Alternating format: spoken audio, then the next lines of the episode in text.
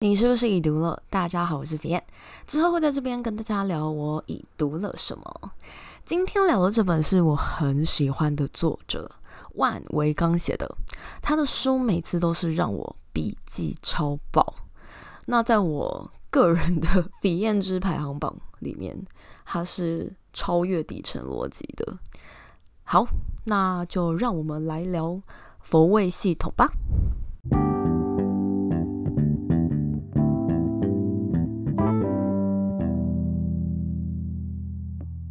开头先来问大家一个问题，请问你心目中的人生胜利组长什么样？你未答我先猜好不好？就十个，估计可能会有十一个人这样回答，那就是考上一间名校，尖牙工作，领一个老子只要说出来你会吓死的薪水，然后在一个蛋黄地段买了房，有一台新手驾驶在练停车的时候。都不敢在老子的车旁边练的一台百万好车。适婚年龄的时候呢，呃，我的朋友看到我的呃另一半都会说，干，他对你肯定是真爱，因为是一个我可以常常把他带出门、高颜值的另一半。呃，然后我们开开心心的结婚了，然后生了孩子。诶，你有发现，就是一个成功的人生已经被程序标准化了吗？就是他从我在念书的时候到我出社会，后面成家立业，竟然都已经设定好了耶！成功竟然有标准答案耶！但是以下几本书就是要来醍醐灌顶的。，OK，三本《黑马思维》跟《终极的平庸》两本书就说了，人才不应该是标准化的产物，人才没有固定的成长路线，高级人才是自由发展的产物。那第三本《跨能制胜》是这样说。他说：“勇于跨领域尝试，结局会比一般人好哦。越晚定型的人，收入也越高。”哇！我不知道你啊、有没有跟我一样，我当时看了是很很被激励耶。因为事实上，我现在就是来到了一个呃，如果我现在要跨领域的话，可能很多人会然后跳出来，然后说太晚了，你已经定型了。我现在差不多就是一个快奔三的年纪，这时候如果你要去跨你的职能，或是跨你的产业，我相信很多人可能都会感到非常的不安全感，然后你可能必须要做出一些牺牲，你才敢这么做，然后你可能要鼓起一些勇气。但是，呃，我看到这一段的时候，我真的觉得很激烈，就代表说，其实。呃，为什么我的人生那么长？假设假设我可以活到个七八十岁好了，然后我现在也可能一半人生不到，然后我就要定型，这这这这这什么道理啊？就为什么我就已经要？固定好我这一辈子要怎么走了，就是我可能因为我现在是一个做行销嘛，marketing，那难道我这一辈子剩下的光阴我都只能是做行销相关的工作吗？结果这本书就是佛位系统里面举了这几本书的例子，都在说呢，其实你不可能就这样定型。他鼓励我们就是要勇敢的去跨出你的舒适圈，然后跨领域去尝试，而且这样子通常大数据来下来来看，结果会是好的。甚至是会比你原本固守固定公式的未来结局还要好哦。嗯，之前聊人类大历史的时候呢，我有跟大家分享过说，呃，人的悲伤跟快乐最终都会回归均值嘛，就是像年薪五百万跟年薪五十万，假设把这两个人的情绪量化，然后放到股市线图上面，你会发现，诶，其实他们的线图表现看起来也是差不多的耶。啊，不会因为年薪五百万，他快乐指数就一直居高不下。那也不会因为呢只有五十万，就始终在底部盘整，永远都不会往上突破。所以既然如此，人生下来主要目的就是为了要追求快乐。那为什么我们还要积极营营的去追求一些其他人眼中的成功模板呢？因为感觉现在好像成功已经有个 template。大家都心中雪亮，知道那 temple way 长什么样，不断的要去追求套用那个模板。诶，人生难道就就这么简单吗？书里面有讲到一个叫做黑马的气质，他说是你勇敢的做自己，你在做你自己想做的事吗？你就边做边感到哦爽啊，满足啊。那在这个满足的过程中呢，你去慢慢的达到卓越。但是其实很多人他始终是在追求卓越。那只有你到达卓越的那一天，你才会开始满足。卡拉德的渴望理论就说呢，现在的你其实是不知道未来的你会喜欢什么的。就是我才刚出社会到现在短短七八年时间，我就已经觉得在经历很多喜好上跟想要上的变化。大家也可以问问看自己，是不是这阵你突然有爱吃了什么，然后你突然不吃了什么，然后你突然爱做了什么事，以前很大兴趣，现在已经不太做了。像我知道身边有很多人是后面才去学怎么 coding，然后就上一些呃专门的 training session，结束培训以后转职为工程师的都有。呃，可能五年前、呃七年前的人，你会知道你今天会走到这一步吗？嗯、呃，肯定不知道的嘛。所以人生这么长，应该啦，哈、哦，按理说没有意外应该都很长，路上搁置一堆变化跟意外，所以对未知害怕呢，你也不用觉得很自责，或觉得很。哎呀，我怎么会这样这么恼？不用，因为对未知感到害怕才是人的正常反应。但是你就想问了，我就是会恐惧啊，那我要怎么开始啊？哎，所以呢，书里面告诉你说，每一个事情呢，或许你就是放手就选择一个你最上心，然后最适合、最能取得满足感的事情去做，千万不要自我设限。因为我真的身边有很多人是。你叫他去尝试新东西，他会找出一百个理由来告诉你。诶，even 就告诉他自己说，还是不要好了，先缓缓好了，不大安全，不大保险。No no no，你就是干就对了，不要害怕，你就相信缘分，最后会给你最美的安排。这是我自己这样相信的，就是你很难每一件事情可以预知说会会长什么样子，所以既然无法的话，先做就对了，这就会是。在不确定世界生存的最佳路径跟策略。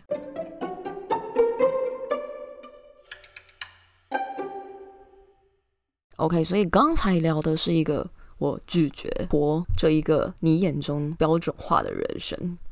那接下来我们就来聊一下重质还是重量的战争。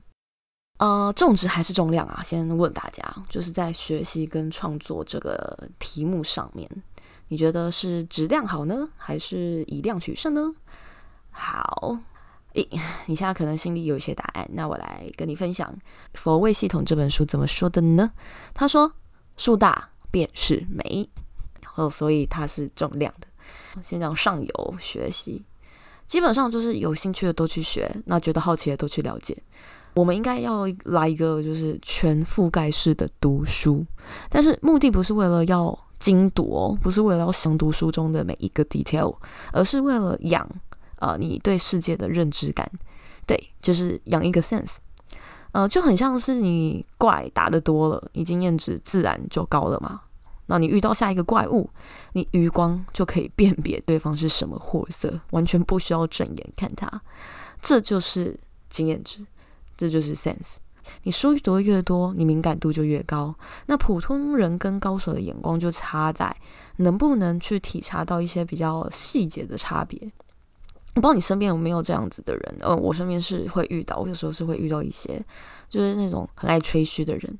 那你可能他讲个三分钟、五分钟，你就可以知道说他口中的是真的是新知识，是干货，还是你会 always 说拜托。都已经什么年代了，这个你还在说？对，就是一些呃老生常谈哦。你可能听人家讲话没几秒就知道了。那或者是呢，你今天是一个 VC 好了，有创业家来找你投资。他可能 pitch 了几分钟的呃创业故事，你一样只要花几分钟的时间，你就可以知道呢，他口中的这些创业题材是切中时下趋势的，还是你再度 always 说你是当老子是没脑是不是？只有钱没有脑是不是？你是想要偷拿一些冰箱放很久过期的东西出来糊弄我？高手轻易就可以辨别是真品还是山寨品，所以开发跟学习的过程就是。呃，将所见所学不断的内化，然后放在潜意识的抽屉里。需要的时候呢，抽屉就会自动打开，变成直觉来告诉你该怎么做。那如何学啊？方式很多，不过读书是 CP 值最高的方法，真的，真的，真的。为什么说它 CP 值最高？这边给大家一个公式，大家想一下，就万维刚提出了这个一个名词叫做思维密集度。作者在写这本书、产出这本书所花的时间，除以你阅读所花的时间。哦，我觉得很棒诶。啊因为写一本书是作者将精力去收敛、整理、重组再输出的过程，那淬炼呢是非常耗时的，他可能会需要花到数个月甚至年来写一本书。但是呢，今天这本书淬炼出来的精华到了你手上，你可以配一杯咖啡来读，配一个早晨的阳光来读，你可以躺着读、坐着读、去油的读，你花几个小时。或是了不起几天，你就可以吸干它数十年来的日月精华。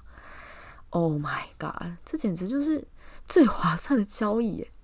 去图书馆啊，或是跟朋友借书的方式去借到这本书，你甚至一毛钱都不用花。那再加上知识的复利效应，其实很强大。像学问啊、经验啊、生意啊、社交网络啊，越多，你的经历越复杂。你的思考才有办法变得复杂，你才可以呢轻而易举就觉察到一些新的机会，那你才能想大事。讲到想大事呢，我们就要来到了下游的创作了，因为刚才都都叫做一个输入的过程嘛。那接下来输出啊，创作，基本上你只要啊上游的输入量大，下游的输出量自然就不能小觑嘛。呃，这边有我觉得很棒的说法，他说创造是想法连接，有想法。才能连接。心理学家就是 Dean Simon 有说了，他说创造性人物都是以数量来确保品质，所以一个人所能找到有影响力、成功的创意数量和他想到的创意总数是成正比的哟。所以不要怕没中，或是怕不红，反正你就是勇敢的、大量的创造就对了。基本上呢，创造的基础就是勤奋。你看现在市面上很红的那些网红。KOL、YouTuber、Podcasters，基本上他们都是很很勤奋的在输入跟输出。那这个甚至也可以套用在投资。寻宝者的思维是说，投资不是走精准哦，是走量。《致富心态》这本书里面就有说，失败是 normal 普遍的，但成功是很罕见的。罗素三千指数除了四十趴公司市值下跌七十趴以上，指数收益只有来自七趴公司。那巴菲特也曾曾经分享说啊，大部分的财富都是从十档股票里面赚来的，但是呢，他拥有四百档股票 哦，所以连世界首富判断标的的胜率都这么小了，那我们又怎么可能去强求自己去做出多么精准的预判呢？所以走量就对了。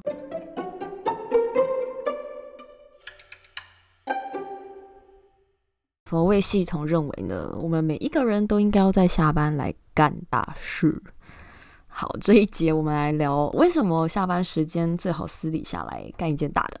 这个秘密专案呢，它不是普通的业余爱好哦，而是我们要非常严肃认真的对待，然后每天都要有一点点经营，每天都至少有一点进展，然后最后能够修成正果，走入礼堂的那一种。好，是越听越困惑？你在攻啥？举例，像是我现在做 podcast，其实就是我的秘密专案。其实我自己在做 IG 跟 podcast 是偷偷来秘密做的，就我没有让很多身边的好朋友知道，更不能让同事知道。这秘密专案呢，我以前都是佛系经营，要跟不跟的。但是我自从看了这本书以后，我就觉得我应该要认真的对待它，每天都希望可以呃有一点点小小的进展。为什么我会开始做这件事情？为什么书里鼓励你这么做啊？这边就要来引用一下最经典的《反脆弱》这本书里面写到的杠铃原则啦。他说，大部分的资源呢都应该要用在最低风险的东西上，那少量的资源用来追逐最高的风险。诶，什么意思啊？就是什么叫低风险的事情？什么是高风险的事？高风险的事呢？举例，像你的正职工作就是高风险。你说为什么？很安稳啊，哪里高风险？基本上被裁员，或者是突然某一天发生的一些不可控因素，导致你的身心灵任何一个没办法继续工作的时候，这个就是你正职工作风险。我最喜欢追美剧嘛，那美剧就很喜欢这样演，总是会有一个非常帅的男主角，他可能专长就是游泳，然后他在游泳校队里面是非常厉害的。那有一天呢，他因为比赛或是练习的时候受了重伤，这个重伤导致他呃可能一生很难再游泳了，就是就算游泳，他也没办法在名列 top tier 的那个位置，失去了 scholarship 奖学金，然后失去了进入好大学的入学门票。但有个问题在于哦，他平常的时候，他都只专心在 focus 在他游泳，他课业直接放飞诶。这时候你要他重拾书本去拼那个成绩，简直就是不可能的任务啊！因此，帅气的男主角只好每天把妹喝酒，自甘堕落。那女主角呢，再来呃拯救他、疗愈他的故事哦。美剧超喜欢演这个，这个故事有没有让你觉得 嗯 ring the bell？想到哪一个美美剧吗？如果好奇的话，可以在留言告诉我，我我可以偷偷跟你讲哪一部。我我之所以不在这里讲，原因是我怕我讲了，然后就大家都没听过，然后就很尬，你知道吗？好，所以在这个美剧的故事里面，游泳这件事情就是一个很脆弱，然后又高风险的东西。你再不能游泳了，你等于说所有事情都运行不下去了。像里面男主角，他就最后只能放弃他的。学校生活，然后他想要出去找打工这样子，所以反脆弱要怎么做啊？哦，就是男主角在游泳的同时，他还兼顾着课业，他没有让课业放飞，因为他知道呢，今天如果没有游泳的话，我还有我要为自己保留后路。那我们呢，就是身为一个在职工作者，我们的反脆弱型武警要怎么做？我们最低风险要怎么追求？那就是你可以在下班的时候来默默的 cooking 你的秘密专案。那像我的话就会是自媒体，那大家可以找到自己有兴趣的秘密专案。那像自媒体的话呢，我的主要投入成本就是时间，基本上我现在是一毛钱都没有花的。嗯，做不红的话，我损失的就是我时间。但老实说，其实在做自媒体的这个过程中，我我的学习是很多的。必须输入嘛，我才有东西输出。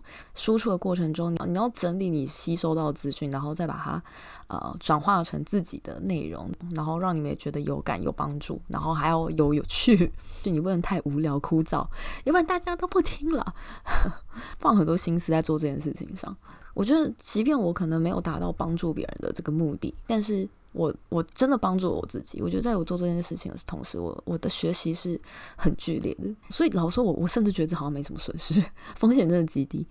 但是如果我我成功了，就是我真的成功的成为创造影响力，所以不管做得成或做不成，其实哎好像都没有什么损失哎，然后甚至还有呃很有 potential 的未来可以期待。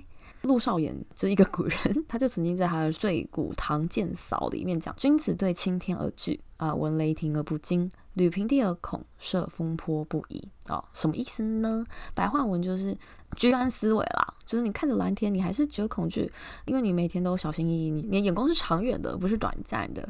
那你有在为未来做准备，所以某一天突然雷霆大作，你也不会惊讶，你也不会被他惊吓到了。那如果君子他平常在走平地的时候都也是啊谨为慎行，有一点恐惧，那今天突然有风波出现，他也不会惊疑了。所以你以为工作是安稳妥妥的吗？其实没有人可以预测明天呢。对，就是当你在安稳的时候呢，就开开始默默的布局。那我一天真的出大事，你的急救箱里面早就已经你知道万事俱备了，全副武装。所以任何意外来袭的时候呢，你都可以游刃有余的撇嘴一笑啊。所以我们应该要做的事情就是。呃，少做那种边际效应会不断递减的事情，比如说像是喝酒啊、它就是一个边际效应会不断递减。什么意思呢？就是现现在请大家又把线图放在你的脑中。好，喝酒就是你，你看你的线，你的情绪线会一直往上涨嘛，因为你刚开始很满足，很喝得很爽，但是你喝多了，喝酒了啊、你的线开始往下跌喽。哦，因为那时候你已经感到不太舒服了，头痛欲裂。时间再更拉长远，它会只会不断的就是往下突破均线，直落谷底。因为你天天喝，还会搞坏你的身体。那我们应该要主动争取的是那种下行风险有限，上行空间不封顶的事。哎，听完你就想说你在公司在想，就比如说像健身就是这种事情。基本上，如果你有正确的在执行健身的话呢，你不可能因为每天健身而遭受到什么样的损失嘛，极少啊。但是如果你健得好的话呢，它还可以让你的身体健康，然后帮助你啊去做很多事情。像我现在也都是因为有运动，所以我觉得我白天精神奕奕啊，而且不大需要睡午觉，可以让我有体力去呃旅游啊。但是呢，可以确定的事情是，如果你不健身不运动，那你老了可能身体健康可能会出现状况。OK，所以呢，像健身就会是一个下行风险有限，但是呢，它往上涨的天花板呢很高很高，上行空间不封顶。我很喜欢这句话，他说：“你对时间保有主动权才是美好的生活。”那你觉得你现在对时间有主动权吗？还是说你觉得？你现在工作只是在卖时间。如果是你也想要去追求一个对时间的主动权，你想要当时间的主人，那我们就来干大事吧。就是我们来成为秘密专案的 CEO，然后好好的运营，来追求真正时间上的自由吧。以佛位系统里面讲了一句我也很喜欢的话，来在这一节做个结尾。他说：“大家都会误会说我的学士应该要得到奖励，但是实际上，财富分配是看你做了什么，而不是你是什么。学习不等于做事啊！今天大家都高学历，不见得他很会做事。我看很多书，也不代表我会做事。做事呢是时间的过程，那它是需要冒险、需要动力的，然后还需要忍受与世界的接触。”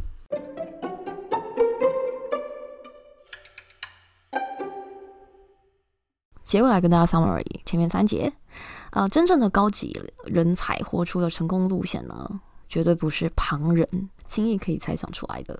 所以这边呢，要鼓励你的是，就是勇敢去追求、尝试自己真正想做的事情，不要觉得说啊，这个可能不够赚钱啊，或是我真的可以吗？等等，来阻碍你，然后边做边快乐，就有点像是你数十年前。你可能买了张台积电，然后你就忘了，然后最近醒来发现，哎，哦，我好像多了买房的头期款哎，所以过程对了，成功是不请自来的。第二个，学习创作投资，我们都鼓励树大便是美，以量取胜，知识量大了，就会有源源不绝的题材可以产出，那产出量大了，自然有一个会中。那第三节是我们一起来反脆弱吧，就是在下班的时间来干大事哈。当你拔掉你的学历跟职称，你身边人会你知道一个 surprise 大惊，他会发现说，原来你这些年都嗲嗲假沙挖工，原来你这些年都一直默默在运营一个隐藏的 title，就是你秘密专案的 CEO，而且竟然有声有色，天哪，你这是时间管理大师啊！当我在回家。耍废刷废片的时候，你竟然在当 CEO，像这如果这种情形的话，你还会怕公司裁员吗？最后想说呢，看完这本书，我我有个大感悟，就是其实人的这一生，就是每一天都在努力的比变得比昨天还要再更聪明一点点，然后但是你却同时要持续的去认知到自己其实始终蠢笨的过程。